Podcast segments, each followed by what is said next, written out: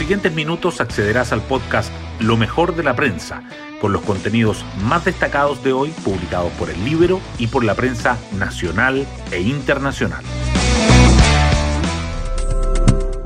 Buenos días, soy Magdalena Olea y hoy martes 17 de agosto les contamos que mientras la situación en Afganistán acapara la atención del mundo, la Convención Constitucional sigue en el centro de la agenda informativa nacional. Ayer continuó el debate por la exclusión de Jorge Arancibia de las audiencias de la Comisión de Derechos Humanos. Además, en medio de la discusión sobre la República, el Libro revela en una nota publicada hoy el encuentro de la presidenta de la convención, Elisa Loncón, con autoridades bolivianas que criticaron este concepto. Las portadas del día. La situación en Afganistán se mantiene entre lo más destacado en las primeras planas de los diarios. El Mercurio abre con el tema, afirmando que el caos se desata en ese país por el regreso del régimen talibán y Biden defiende el retiro de las tropas de Estados Unidos. La tercera resalta la desesperación en el aeropuerto de Kabul por la llegada de los talibanes y los personajes claves en la crisis. El diario financiero titula que la crisis en Afganistán no sacude a Wall Street, pero los débiles datos de China arrastran a los commodities. Los temas económicos también sobresalen. El Mercurio destaca que hasta 5.700 millones de dólares solo en intereses podría pagar Chile si la deuda llega al 50% del PIB a 2026 y que las empresas del IPSA muestran fuertes alzas y superan lo esperado por el mercado. La tercera abre con que la moneda anunciará el proyecto para reformular los gobiernos de las empresas y servicios públicos. El diario financiero resalta que sube la presión para que las telefónicas actualicen los planes mayoristas a los operadores móviles virtuales. Los asuntos políticos acaparan la portada de El Libero, que titula con el lamento boliviano sobre la República, que antecedió la votación de la Convención Constitucional chilena, y subraya dos buenas noticias para Boric, una lista única con el Partido Comunista y la exclusión de la lista del pueblo. Además, el Mercurio señala que los convencionales admiten carecer de facultades para vetar a Jorge Arancibia de la Comisión de Derechos Humanos y la tercera destaca el reservado informe del Partido Comunista que analizó la derrota de Jadwe. Las informaciones relacionadas con la pandemia igualmente están presentes. El Mercurio resalta que la velocidad de contagio del COVID-19 en la capital vuelve a acelerarse tras meses a la baja y que los alcaldes piden flexibilizar el calendario de vacunación ante las largas filas. La tercera subraya que Salud proyecta que la meta del 80% de vacunación de la región metropolitana se podría lograr este viernes. Hoy destacamos de la prensa.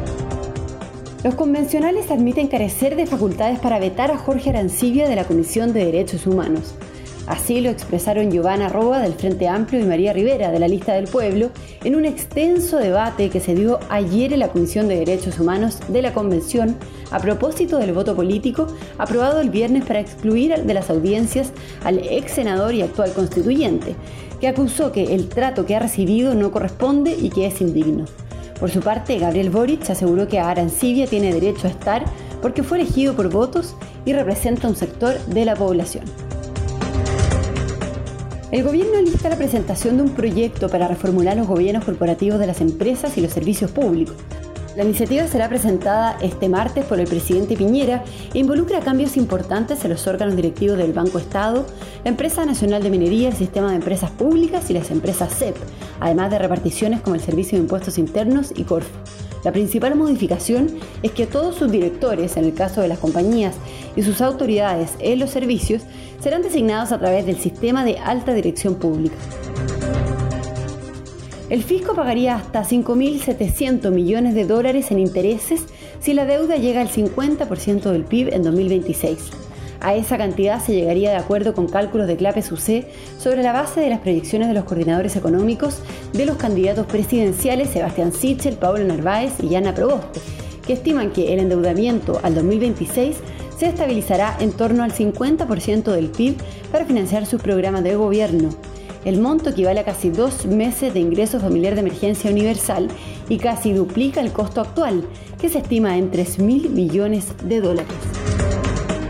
Descoordinación entre el partido y el comando, falta de planificación e incapacidad comunicacional son algunos factores que la dirigencia comunista aborda en un documento privado que analiza la derrota de Daniel Jadwe y que se hizo llegar al Comité Central del partido.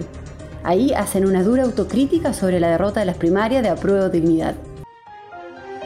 otras noticias. La velocidad del contagio de COVID-19 en la región metropolitana aumenta a nivel de expansión tras meses a la baja.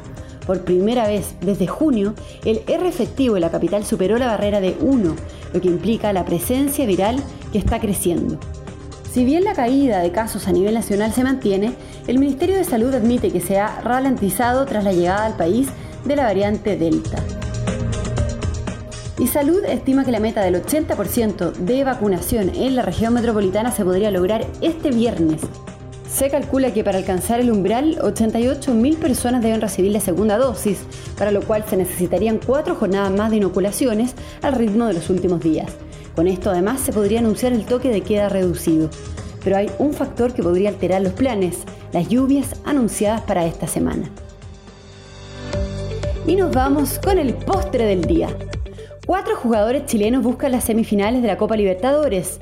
Los clubes brasileños dominan. Flamengo con Mauricio Isla, que se enfrenta a Olimpia de Paraguay, el Atlético Mineiro con Eduardo Vargas a Barcelona de Ecuador, el Fluminense a River de Argentina con Paulo Díaz, el Palmeiras con Benjamín Kusevich a Sao Paulo.